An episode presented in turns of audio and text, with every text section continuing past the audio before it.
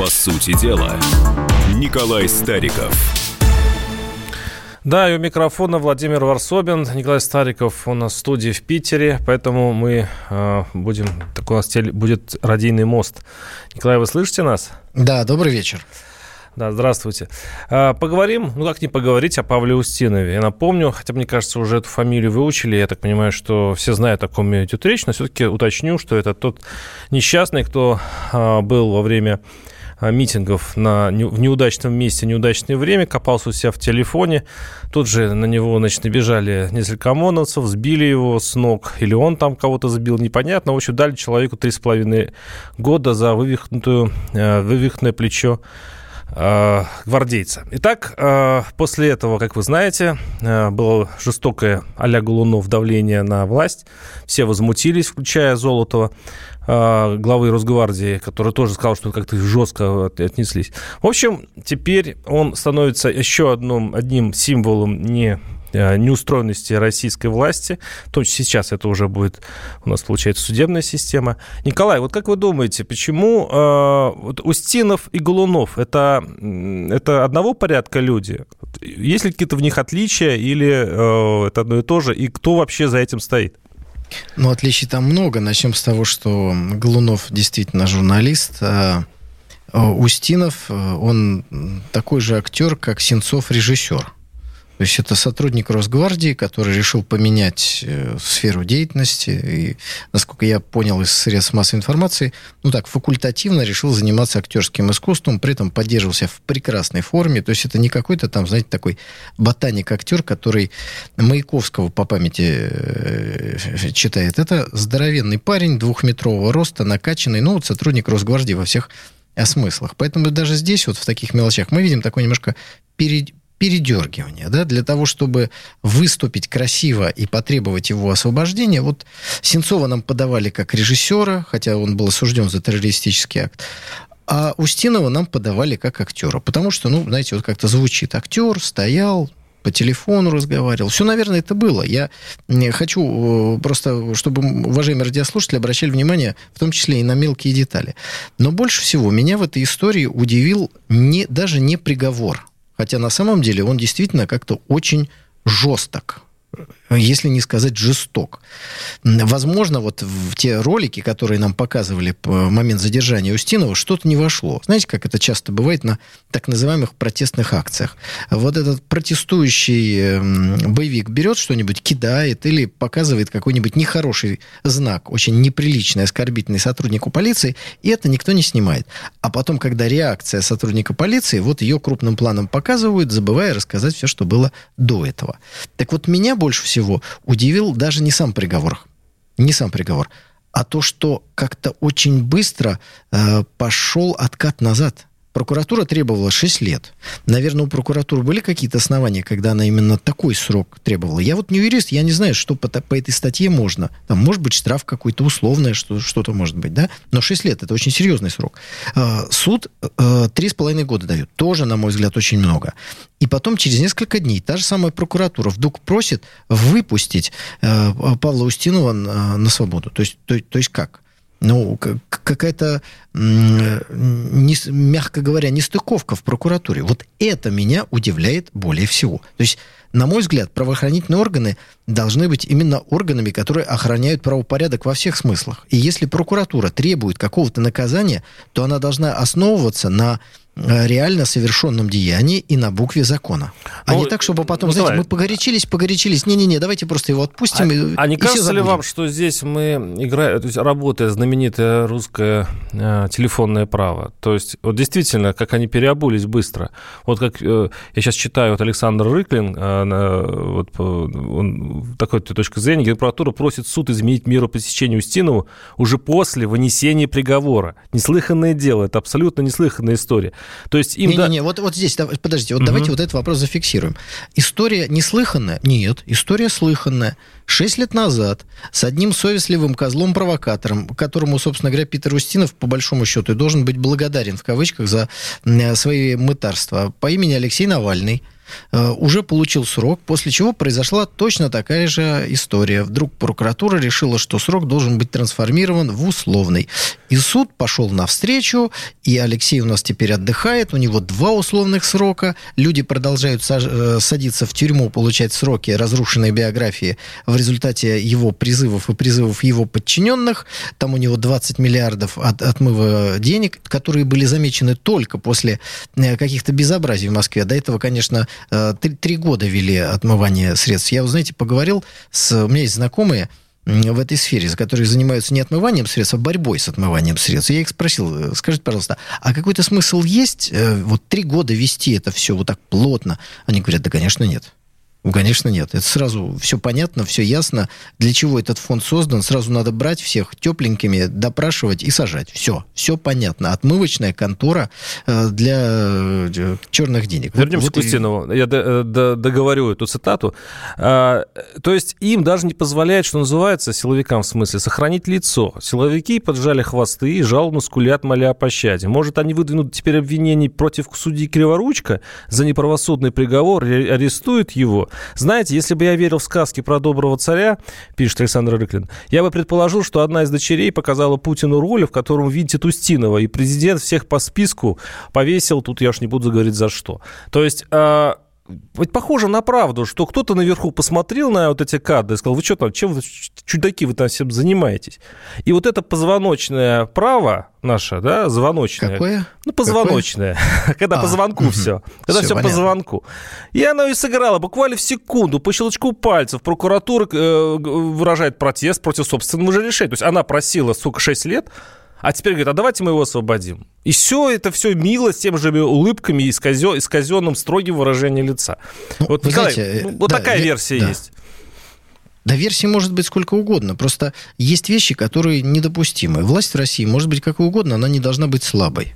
И она ни в коем случае не должна быть смешной. И она никогда не должна поддаваться на давление внешнее она изначально должна занимать справедливую позицию, которую должна отстаивать всеми законными методами. Вот это нормальная позиция власти. Если же в каких-то властных структурах вдруг начинается вот такой вот разнобой, то это повод почистить эту структуру, что-то там не то засорилось как-то, потому что через э, несколько часов или дней поменять свою позицию по уголовному делу, ну, ну почему мне, почистить? Это, мне это называется вертикаль власти, когда старший говорит э, отбой, все трубят отбой. Почему? Это вполне нормально. А если вы, а вы что хотите почистить? Не, не, а Чтобы они не выполнили поясню. приказ? Нет, давайте я поясню. Давайте. Смотрите, вот что такое власть? Власть это когда есть группа э, людей, руководителей страны, которые знают, что они хотят в конкретной ситуации. Ведь игра-то ведется, нужно понять, не вокруг выборов в Мосгордуму. Вовсе не это. Это идет сложная международная партия шахматная, которая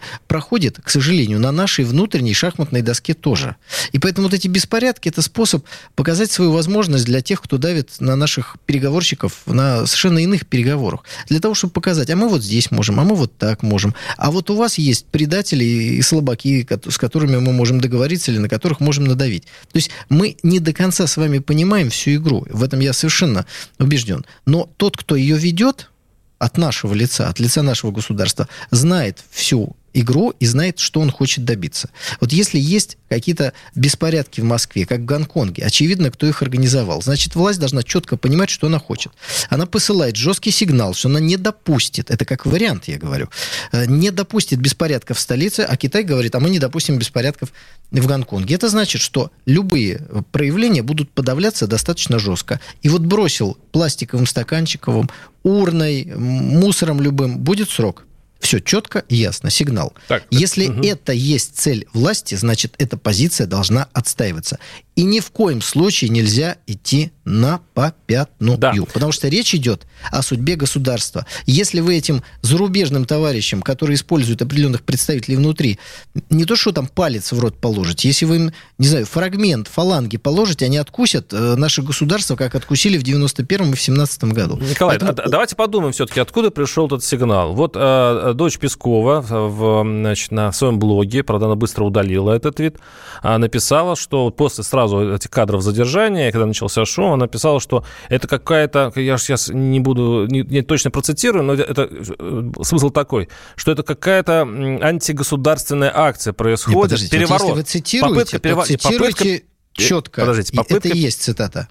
Попытка переворота. То есть она сказала, что, что, что те, кто допускают подобные э, судебные решения, пытаются таким образом расшатать э, власть.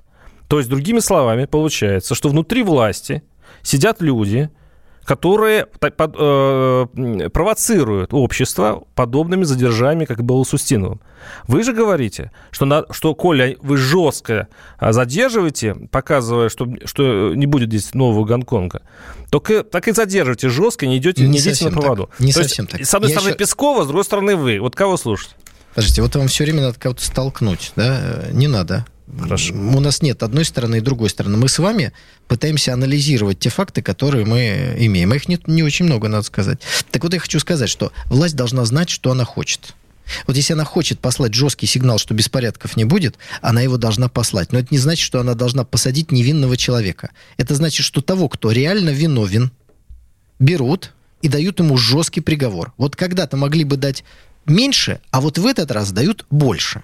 Но у нас здесь с вами вообще есть сомнение, что э, Павел Устинов заслужил тот приговор, который у него есть. А мы об этом поэтому... поговорим э, в следующей части передачи. Напоминаю, наши телефоны 8 800 200 ровно 9702. Сейчас мы говорим об Устинове, но дальше будут другие темы.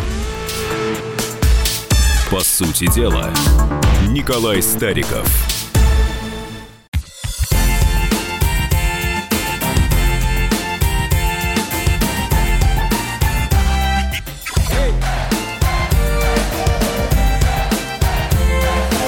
Прекрасная пора.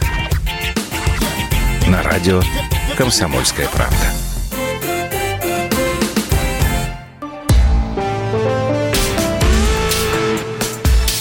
По сути дела, Николай Стариков.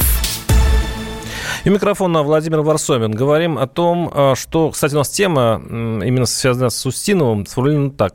Спасенный актер разочаровал своих защитников. В общем-то, та общественность, которая вытащила его из тюрьмы, она думала, что она вытаскивает человека сильно благодарного а, ей за такой подвиг и, видимо, оппозиционно настроенного. Но первые же заявления Устина на свободе показали, что он вполне себе действительно нейтральный человек и действительно, судя по всему, а, случайно оказавшийся вот в митингующей толпе. Николай, я правильно понимаю? Ну, разочарование так называемых оппозиционеров велико. А что касается Павла Устинова, то парень очень умный.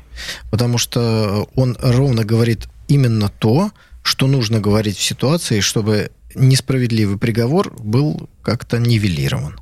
Ну вот представляете, он до этого говорит, я э, просто, как говорится, хожу у метро, никого не трогаю, разговариваю по телефону, подбегают сотрудники полиции, начинают меня задерживаться, я пугливый, не знаю, правда, почему, он же бывший сотрудник Росгвардии, я от них бегу, ну и вот, вот там, значит, получается такая история. Его сейчас отпускают. И что же, он должен выйти и сказать, долой кровавый режим, товарищи, я не случайно там ходил, я вот ну так что ли, ну и тем самым он фактически будет большим обвинителем самого себя, чем прокуратура, которая начала отматывать назад. Поэтому э, оппозиционеры пишут, что он начинает его оскорблять, пишут, что у него там головной мозг не работает. У него, ребята, в отличие от вас, головной мозг прекрасно работает. Он говорит ровно то, чтобы оказаться на свободе. И, в принципе, молодец, правильно, э, правильно делает в этой ситуации. Но еще раз, мы с вами обсуждали саму ситуацию, которую я считаю недопустимой. То есть власть, еще раз подчеркну, сначала вырабатывает политику и тактику в поведении э, в определенных моментах. Понятно, что эти беспорядки будут, понятно, что эти беспорядки организованы, понятно, для чего они организованы, есть люди, которые их организовывают. И дальше вы ставите задачу, что нужно сделать. Я не понимаю, в чем вы упрекаете власти? Власти заметили, как и все люди, что этот человек невиновен, а невиновных людей надо выпускать из тюрьмы в любом случае. Но увидели, что вот невиновный человек – Вот смотрите, вас послушаешь, интересно. вас послушаешь, и получается, что, э, ну, коли уж по- пошла такая практика, то давайте невиновных, э, ну, коли аж они попали под руку, и не давать слабину, не выпускать никого. Вот мне что-то такое кажется, ваше Владимир, хочу сказать, что Коль меня называет мама, да, Коля? Вот вы, вы как-то меня Николаем называете, ладно? А я не нет, это А, Коль это не к вам, это ну, Коль это если, это А мне вот синоним. что-то навеяло это, знаете, Понятно. навеяло, навеяло. Поэтому э, вы заметили, что вы обычно меня упрекаете в том, что я власть как бы поддерживаю или иногда по вашим Почему словам как бы? защищаю, а теперь вот я, э, соответственно, в- в- д- власть не может вести непослед, непоследовательную политику в ситуации, когда в обществе ну, есть определенная напряженность. У нас просто не должно быть э, такого. Зачем на голом месте создавать напряженность? Ведь э, обычный рядовой гражданин оценивает приговор ну, неким внутренним чувством справедливости. Вот мы же с вами не юристы, ни я, ни вы. Но мы взвешиваем, мы смотрим, что мы читаем. Ролик, парень, три с половиной года. Ну, как-то многовато. Ну, вроде там уж ничего такого не делал. И есть у нас сомнение, что, может, мы просто что-то не знаем. Ну, вот э, в ролик этот не вошло. Там он э, выясняется, что он росгвардеец. Он так красиво уложил одного из тех, кто пытался его задержать. То есть применил спецприем, бежал зачем-то от них. И мы с вами думаем, что, наверное, есть факты, которые учел суд, но мы их просто не знаем. И это помогает Это нашему внутреннему процесс. чувству справедливости, да? Это был открытый процесс, там все факты учтены, и все Ну, мы вы, знаем. вы там не были, я там не был. Ни И вдруг в этот не- момент обвинение начинает откатывать назад. Но это вообще просто вопрос недопустимый. Но хотелось бы послушать, что думают наши уважаемые радиослушатели. 8 по этому 800 200 ровно 9702. А, Наши телефоны. Ра- Рамазан, если я правильно услышал, из Москвы. А, Рамазан, слушаю Алло. вас. Здравствуйте. Алло, Здравствуйте. добрый вечер. У меня маленький вопрос к Николаю Старикову без относительно вот этого самого Устинова, которого меня мало интересует. Вот он, его устами было сказано, что власть может быть любой, но только не слабой. Считает ли он, что если власть антисоциальная, антинародная, которой я, кстати говоря, отношу нынешнюю современную российскую власть, она тоже должна быть сильной и должна проводить ту же политику силы, которую проводит по сей день. Точка. Хороший вопрос. Как говорится, почти поймал. Аплодирую мысленно. Значит, поясняю. Речь идет не о том, нравится мне власть или не нравится. Речь идет о принципах сохранения э, трансляции и удержания власти. Если власть слабая, она власть не удержит. Какая бы она ни была, народная или антинародная. Вот была очень народная э, коммуна во Франции, но она была слабая. И пришли э, войска и расстреляли всех коммунаров на кладбище Перлашес. Ну вот, вот так вот получилось. Поэтому это азы удержания власти. Не будете сильным, потеряете власть. Ну, э, да, да, но если власть несправедливая и антинародная, то для народа хорошо, что, видимо, что она потеряет власть. Это уже другой вопрос, Понято. который надо обсуждать в рамках совершенно иной дискуссии. И, и страшно сказать в других стенах. 8 800 200 ровно 9702. Рафаил из Татарстана. Рафаил, слушаю вас. Здравствуйте. Здравствуйте. Здравствуйте, Рафаил. У меня такой этот, как вы сказали, что народ недовольство проявляет, прочее, да, вот такая вещь. Я вас об, одной ситуации хотел просто спросить, что у нас в стране вообще творится. Вот. Например, на Дальнем Востоке ЦИК признал, что выборы губернатора были несправедливые. Такое, помните? Да, это был Владивосток. Да. Ну, я потом долго ждал, думаю, раз ЦИК признал, у нас есть прокуратура, следственный комитет. Потом, тише благодать, не слушаю ни по центральному телевидению, ни по Ютубу слушаю, ноль эмоций. Потом раз узнаю, генерального прокурора пригласили в Думу, и он там плачется. А у меня полномочий не хватило в этом деле разобраться. Вот это как понять? Спасибо. Да, и, кстати, это я, я часто об этом говорю. Почему не наказали тех, кто сфальсифицировал выборы в Владивостоке, коль власть официально признала, что они не фальсифицированы. А это о каких выборах идет речь? Это Владивосток, это был выбор э, губернатора, это еще ну, это история Вот я, прошлогодняя. я, я просто был сейчас в Владивостоке, там не было никаких э, выборов. Вот такого Не, нет, масштаба. это вызвало, прошлогодняя поэтому у история. меня такое удивление, как бы. По сравнению. Ну, слушайте, есть избирательная система, есть суды. И э, вот мы сейчас видим, что у нас прокуратура не то, что не обладает должными полномочиями, а прокуратура как-то э, сама себя начинает высекать как э, вдова унтер-офицера. Ситуация очень странная. Дело Голунова... Вот смотрите, это как, знаете, как гвозди. Сначала дело Голунова, где власть идет на попятную, ну, потому что там просто действительно невинный осужденный человек получился бы в итоге. Но ведь кто-то смоделировал эту ситуацию, когда власть должна была пойти назад, потому что иначе невинно осужденный человек. Теперь вот эта ситуация, с, э, которая взбудоражила общественность, и где прокуратура резко поменяла свою позицию. Ну, не знаю, надо разбираться как-то внутри прокуратуры. Почему она столь непримирима сначала и потом столь мягка потом? Я не понимаю. Николай, этого. к вам вопрос из э, Петербурга, где вы находитесь. 8 800 200 ровно 9702. Э, Роман из Петербурга, слушаю вас. Здравствуйте. Здравствуйте. Вот у меня вопрос к Николаю. Вот он призывает как бы вот к жесткости исполнять. Да, мы все за закон, но вы понимаете, сейчас современный век сотни, если не тысячи видеоматериалов есть о том, что происходило в Москве. Все видели, что протестанты вели себя абсолютно мирно. В лучшем случае кто-то что-то выкрикивал. Не разбито ни одного стекла, не повреждено ни одной машины, ни одной урны, ничего. И мы видим, что просто на мирно стоящих людей накидывается полиция и просто их избивает. Ей в законе о полиции четко регламентированы правила применения спецсредств. Надо подойти, высказать нарушение, представиться, предоставить время для исполнения указаний. Понимаете, все это не делается. Полиция нарушает закон как хочет. Она просто пьет мирно стоящих людей. А и неужели Николай считает, что это нормально? Спасибо. Знаете, мы с вами какие-то разные ролики смотрим, в разных интернетах сидит, и, возможно, живем даже в разных Санкт-Петербургах, что на самом деле странно. Э, власть должна сохранить порядок, это первое. Беспорядки, которые были организованы в Москве, посмотрите, во что они перерастают в Гонконге. Это практически то же самое. Благодаря тому, что они были жестко пресечены, не пошло вот то самое развитие. Смотрите, в Гонконге уже и метро захватывают, и поезда останавливают. То есть была проба пера и не надо думать, что среди вот этой массы людей, которые выведены на улице, нет конкретных провокаторов. Если помните, там одного в красных шортах задержали. Он ну, с удовольствием начал, как бы с огоньком практически дал давать показания. Это первое. А, есть несколько приговоров по этим беспорядкам. Вот вопросы возникли только по, по Павлу Устину.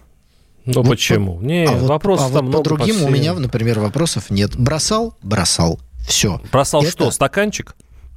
А скажите, пожалуйста, у нас в Уголовном кодексе написано, что можно в полицейских бросать стаканчики? А там такого не написано. И, а ну, и, что, вот, нельзя, и что нельзя стаканчики бросать, там Владимир, тоже не написано. Э, вот полицейский или э, какой-то другой работник правоохранительных органов, это представитель государства. В него нельзя ни стаканчики бросать, ни пластиковые бутылки, ни подзатыльники ему давать, ни саечки, ни шлемом у него играть. Вообще никак нельзя. Потому что э, если вы это сделаете, это уже ну, может потянуть на уголовный срок. А вот дальше дальше, дальше, уважаемый мой земляк, услышал только то, что он хотел услышать из, из моих слов, а не то, что я сказал Николай, на самом вы, деле. Вы Чаполина, я не пригла... вы я не читали? Предла... Подождите, я не предлагаю, чтобы государство было жестким. Первое, что оно должно делать, оно должно быть последовательным и сильным. Вот если взяли курс на то, чтобы прекратить беспорядки, беспорядки должны быть прекращены. Вот туда-сюда, вот хуже не бывает. Вот так а если, а если все-таки э, беспорядки устраивает на самом деле полиция вот такими задержаниями, задержаниями полиция не для того, чтобы не для того, глупости, для того, не чтобы, говорите глупости. Для того, вот, чтобы... Владимир, вот не дам вам повторять глупости в эфире. Я еще полиция не договорил. беспорядки не устраивает. Полиция беспорядки пресекает. Вы, вы работаете в пресс-службу, я так понимаю, у Золотого, да? 8 800 200 ровно... работаю в совершенно другом месте. Да, видимо, таким же загадочным. 8 800 200 ровно 9702 наши телефоны. Сейчас прервемся на небольшой блок рекламы. Оставайтесь с нами. Лучше и сто раз услышать, и сто раз увидеть. Наш эфир на YouTube-канале «Радио Комсомольская правда». Для всех, кто любит по-разному. И ушами, и глазами.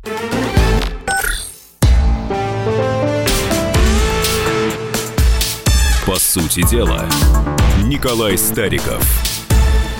Да, у микрофона Владимир Варсовин, Николай Стариков у нас на удаленной связи в Санкт-Петербурге.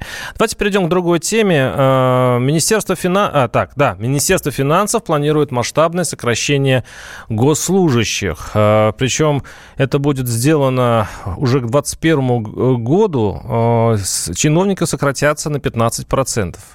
А в следующем году, вот в 2020 году 10%. То есть э, без работы останутся многие чиновники для того, чтобы поднять зарплаты оставшихся чиновников. Вот эта система, Николай, вам нравится? Знаете, у нас сегодня темы вот как будто специально подбирали. Вы их специально подбирали? Да, мы с вашей же помощью подбирали, Николай. А, ну, ну зачем же открывать такие большие тайны? Смотрите, речь идет о том, что э, мы сейчас с вами обсудили дело э, Павла Устинова, которое дает нам все основания считать, что что-то неверно в королевстве датском, в данном случае в прокуратуре или в каких-то силовых органах, что-то там левое с правым не стыкуется. Левая рука не знает, что делает правая, а потом правая начинает заворачивать в ту сторону, в которую до сих пор вообще не смотрела. В общем, какая-то такая неправильность там появляется. Так вот, в ситуации э, той новости, которую вы сказали, и которая, обращаю внимание, уважаемых радиослушателей, висит в топе Яндекса с самого утра. Вот сейчас зашел, на втором месте, с утра заходил, было на первом. Написано, Минфин планирует масштабное сокращение чиновников.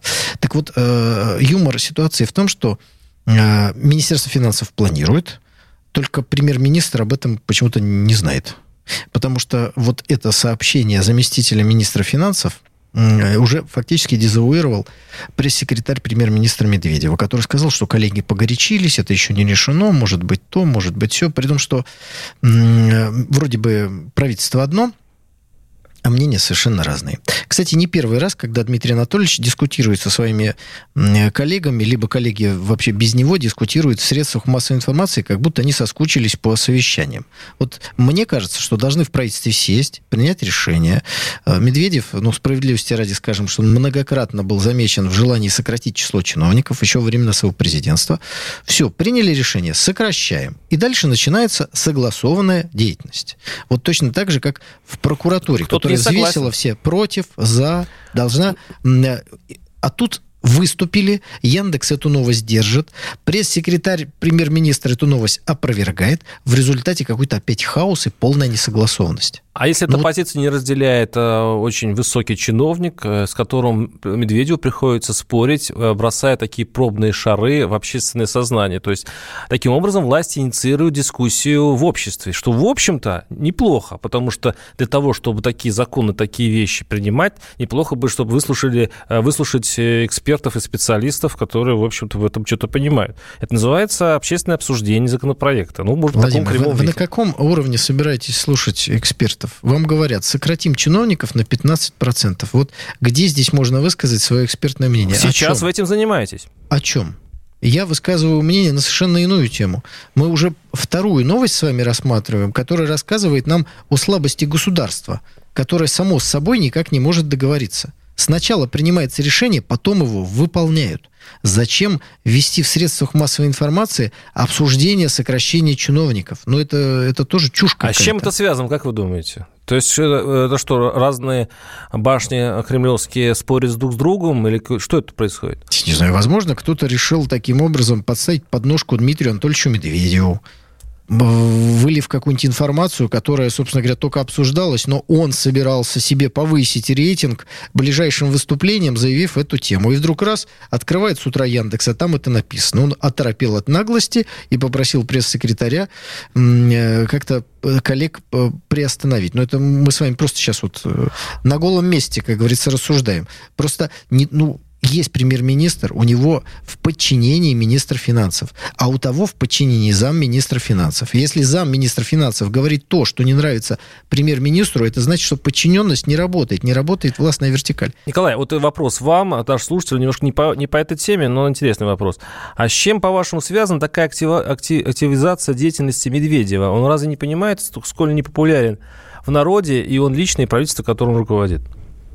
Вот Дмитрий Анатольевич, мне кажется, э, и борется за свое политическое будущее, борется за свою карьеру, э, прекрасно все осознает, наверное, переживает и пытается каким-то образом народную любовь заслужить. Вот э, выдвигаю версию, что он лично решил как-то себе в свой рейтинг добавить вот любовь народную за то, что сократит нелюбимых народом чиновников аж на 15%. А тут вот какой-то замминистра финансов взял все испортил. Итак, ну, итак, итак, вопрос. А действительно ли нужно сокращать чиновников? Вопрос остается, прав или не прав э, министр финансов, прав или не прав тот, кто сопротивляется этому, по крайней мере, а, вот... Э, да, и почему они не могли договориться да. на заседаниях правительства? 8 800, 200, 8 800 200 ровно 9702 наши телефоны, хотя вот наш слушатель пишет, что обычно сокращение чиновников выливается в их увеличение, и сокращали многие, но это только почему-то почему-то только от этого растет ну, аппарат. Есть такой способ сокращения чиновников через их увеличение решение, но мы его уже столько раз использовали, что, мне кажется, наверное, больше уже так не надо. А Давайте не... не будем их больше сокращать, чтобы их численность не увеличивалась. А как вы думаете, уважаемые э, радиослушатели? 8 800 200 ровно 9702. Наши слушатели пишут. А, уберут залетных и всех тех, кто не угоден, а себе любимым поднимут зарплаты. Вот пишет наш слушатель. А, нас просто отвлекает от реальности, пишет еще, э, еще один э, наш слушатель. Разумности в это предложениях просто нет. Стра- странно. Предлагают уменьшить количество чиновников и, и в увеличить этом... им зарплату. Да, и, и увеличить им зарплату. И слушайте, что... разумности в этих предложениях просто нет. Почему? Это же логично. Ну, у них небольшие зарплаты, что подвигает их коррупции. А, надо сократить этот раздутый аппарат, дать денег для того, чтобы а, спецы работали на хорошую зарплату. Ну, пока это Владимир, слышится логично. Владимир, вот давайте вернемся в реальность. Давайте. Да? Вот это вот ложно построенная э, прямая в вашем воображении, что маленькая зарплата – это путь к коррупции, давайте вот сейчас мы ее сразу разрушим. Просто раскопаем бульдозером эту вашу прямую. Насколько там собираются сократить чиновников? На 15%? В конце концов, на 15%, да. На 15%. Как, как вы думаете, насколько вырастет зарплата у оставшихся чиновников? ну, допустим, даже не на 15, а на 20%. Вот сократят всех высокооплачиваемых, а всех низкооплачиваемых оставят. Итак, на 25 вырастет зарплата. Вот была зарплата у них 40 тысяч рублей, станет, не знаю, 50 тысяч рублей. Вы реально считаете, что вот эти добавленные 10 тысяч рублей станут надежным надежной преградой коррупции? Или все-таки основа коррупции – это не маленькая зарплата, хотя это тоже, конечно, есть, а общая идеология заработать деньги любой ценой и безнаказанность? когда воры убегают в Лондон, уводят туда миллиарды, это все показывают по телевизору, и дальше э, делают ток-шоу с главными ворами, убежавшими, как им там живется, э, не дай бог, кого-то там застрелили. Вот откуда берется коррупция, когда пример по телевизору, по радио ежедневно. То есть вы хотите сказать, что те, которые сопротивляются э, вот урезанию чиновничьего аппарата, они все-таки э, боятся повторения прошлых ошибок, да? То есть они хотят Я хочу оставать, сказать, оставить, пусть остается как есть. Я хочу сказать, что перед Это... нами чисто политическое решение, направленное на поднятие э, рейтинга или опускание рейтинга того или иного политического деятеля. К интересам государства и борьбе с коррупцией это не имеет никакого отношения. Ну давайте будем взрослыми людьми. И более того, кстати, э, в маленьких поселочках российских, где нет работы, чиновничий аппарат представляет, по-моему, единственное, единственное место, где можно работать. Если там будут сокращения, это будет просто еще один удар по... Вот как, ни, как ни странно, да, но вот, вот только бюджетники и получают так в регионах. Вот это предложение надо оценивать не с той точки зрения, что мы это сделаем, у нас изменится прямо все сразу, заколосится и коррупции не будет, а с точки зрения того, что мы увеличим кому-то зарплату, у нас безработица, безработные, у нас образуются недовольные, и вообще э, до сих пор каждое, вот то, что сказал уважаемый радиослушатель, сокращение чиновников приводило к их увеличению. Поэтому давайте просто вот это взвесим и поймем, надо делать это или не надо. Но не будем тешить себя ненужными надеждами. Каждый раз, когда нам обещают какую-то реформу, вот там, слава богу, реформу не сказал, это заканчивается катастрофой какой-то. Поэтому хватит уже реформ. Дайте людям спокойно работать. Ну, вообще-то говоря, эти чиновники сидят на нашей шее. Ну ладно. Это великое и важное событие, сокращение чиновников. Это тормоз прогресса в России, пишет наш слушатель Константин Сурала. И у нас сейчас подсоединились Валерий из Подмосковья. 8 800 200 ровно 9702. Здравствуйте, Валерий. Здравствуйте. Да, здравствуйте. Здравствуйте. Э, по поводу сокращения да. чиновников, да? Да. Значит, смотрите, ну я вот уже э, по этой теме сегодня э, муссировалась эта информация и наблюдения различных экспертов, что на самом деле никакого сокращения по сути не бывает, а просто идет действительно внутреннее перераспределение, а по факту оно приводит только лишь к увеличению еще чиновников. Это как вот в больницах якобы было сокращение медсестер. И то же самое будет и в госаппарате. То есть на самом деле какого сокращения не будет. А вот что касается, не могу не отметить, просто вот э, господин Стариков э, про коррупцию говорил, что вот там это пример является. Да нет, э, господин Стариков, примером является то, когда близкие друзья многолетние э, президента все оказываются миллиардерами. Вот это вот самый лучший пример.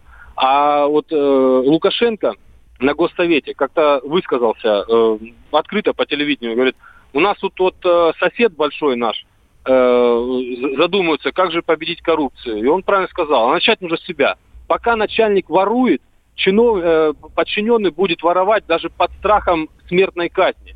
Спасибо, Поэтому спасибо. это пример. Да. Ну, спасибо, что дополнили секунд, мой ответ. Я сказал, что телевидение и радио дают ежедневные примеры для того, чтобы рекламировать коррупцию. Ну, вот уважаемый позвонивший мне и подтвердил то же самое, что я сказал.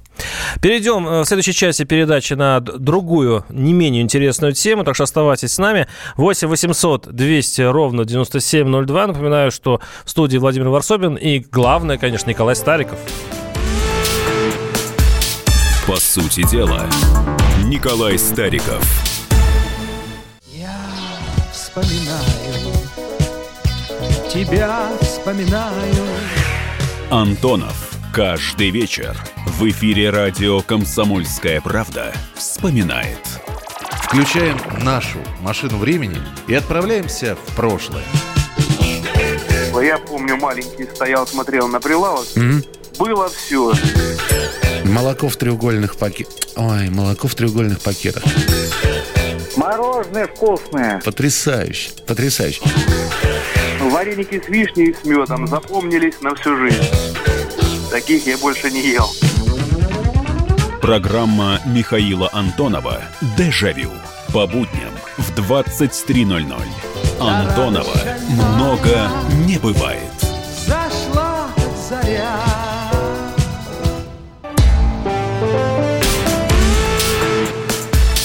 По сути дела, Николай Стариков. И у микрофона Владимир Варсобин. И переходим к следующей теме. А, так, ну, э, названо... Про погоду будем говорить? Не, зачем? в Питере сегодня очень холодно, просто, ну, очень холодно. Не знаю, как у вас там в Москве? Да у вас там наверняка еще и дождь.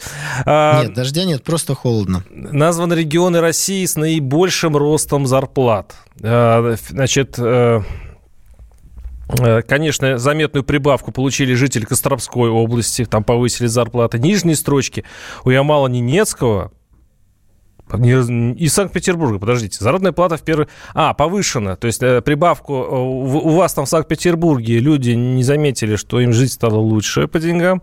А вот э, жители Костромской области... Там стало веселее там стало жить, веселее. Заметили, да? Среднемесячная угу. номинальная начисленная заработная плата в целом по стране увеличилась, господа, на 7%. 7,1% по сравнению с тем же периодом 2018 года и составила 46 тысяч... 46,2 тысячи рублей. Владимир, что мы сегодня с вами говорили о желании поднять рейтинг некоторым политикам. Ну смотрите, еще одна новость, которая направлена ровно на это. Доказать, что все в стране идет хорошо, правительство работает замечательно, и несмотря на некоторые несогласованности, о которых мы говорили в прошлой части программы, в целом все нормально, зарплата растет. Вот только, мне кажется, сейчас костромичи, да, даже и петербуржцы как-то сильно удивились. И что это у них зарплата увидела, увеличилась, а они думали, только цены в магазине растут. Ну, Нет, в Питере ничего не изменилось, наоборот. То есть там, да, может, и меньше стало. А вот костромчане, да, они а, ликуют. костромчане. Ну, ликуют. Ну, если нас слушают костромчане, они нас слушают, позвоните, пожалуйста, костромчане, расскажи, поделитесь с нами счастьем. Потому что я, когда слышу такие новости, меня всегда немножко такой легкий скепсис разбирает, улыбка начинает появляться, думаю, ну вот опять хотят повысить рейтинг, потому что как рассчитать среднюю температуру по больнице, мы с вами знаем, а вот рассчитать среднюю зарплату по стране, это гораздо более сложная задача. Это можно написать любую и подогнать под нее э, имеющийся начальный материал. Кстати, Поэтому, да. костромчане, только на вас одна Пируют, надежда. пируют Магаданская область, 11,6% выросла э, денежные доходы. Севастополь, Крым наш, 10,9%.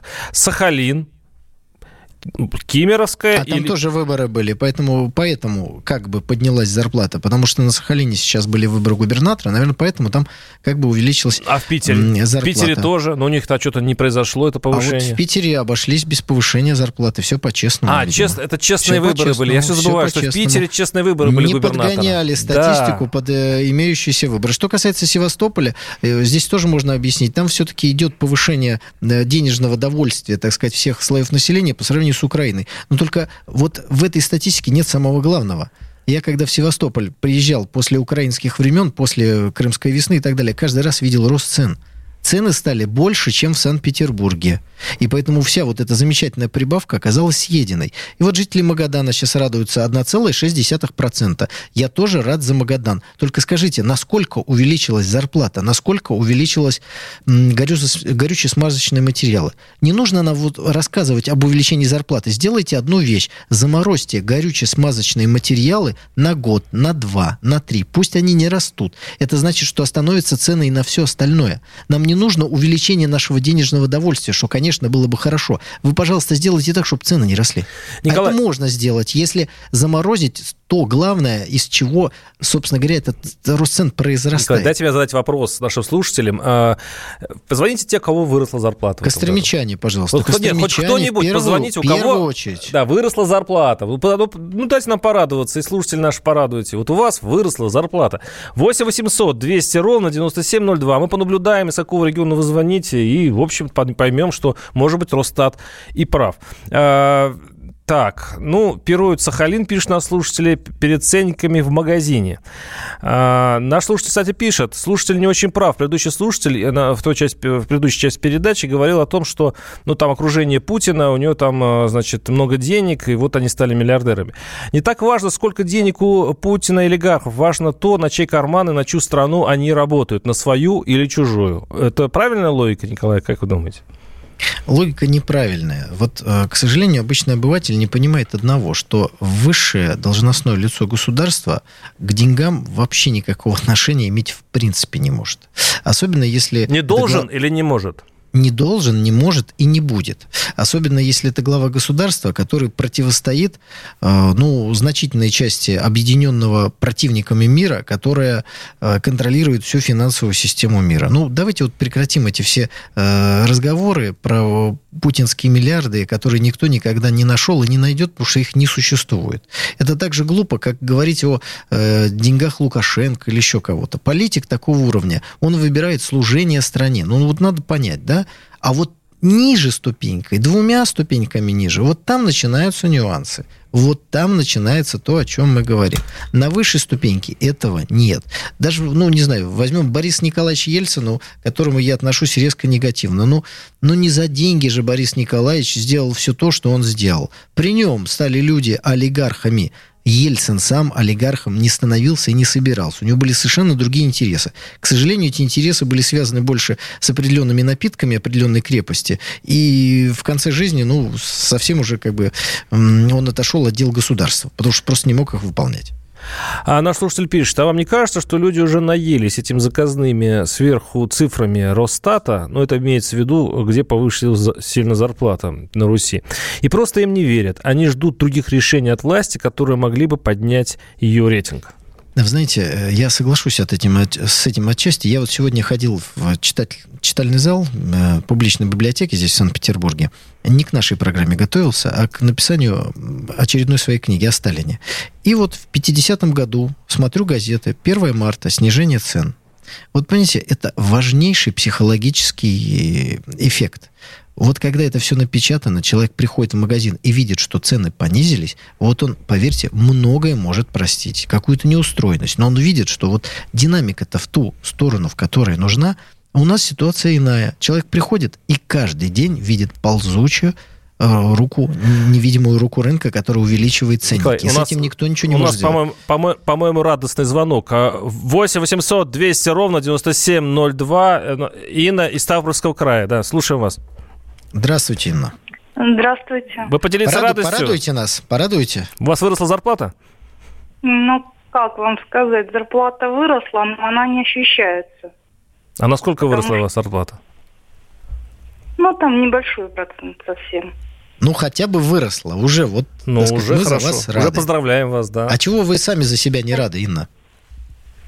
Ну, потому что инфляция съедает это повышение зарплаты. Потому что, потому что цены в магазине растут быстрее, чем ваша зарплата. Общая наша российская история.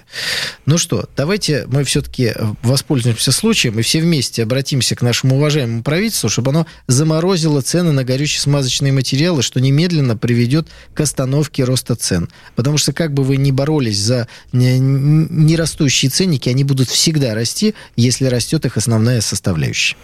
Присоединяюсь к Николаю Старикову. С- А что тут не присоединиться? Даже я могу. А, На, на том и прер- прерываемся, да, и на, на недельку всего лишь. Оставайтесь с нами. С вами был Владимир Варсобин и Николай Стариков. По сути дела, Николай Стариков. Радио «Комсомольская правда». Более сотни городов вещания и многомиллионная аудитория. Хабаровск 88 и 3 FM. Тюмень 99 и 6 FM. Кемерово 89 и 8 FM. Москва 97 и 2 FM. Слушаем всей страной.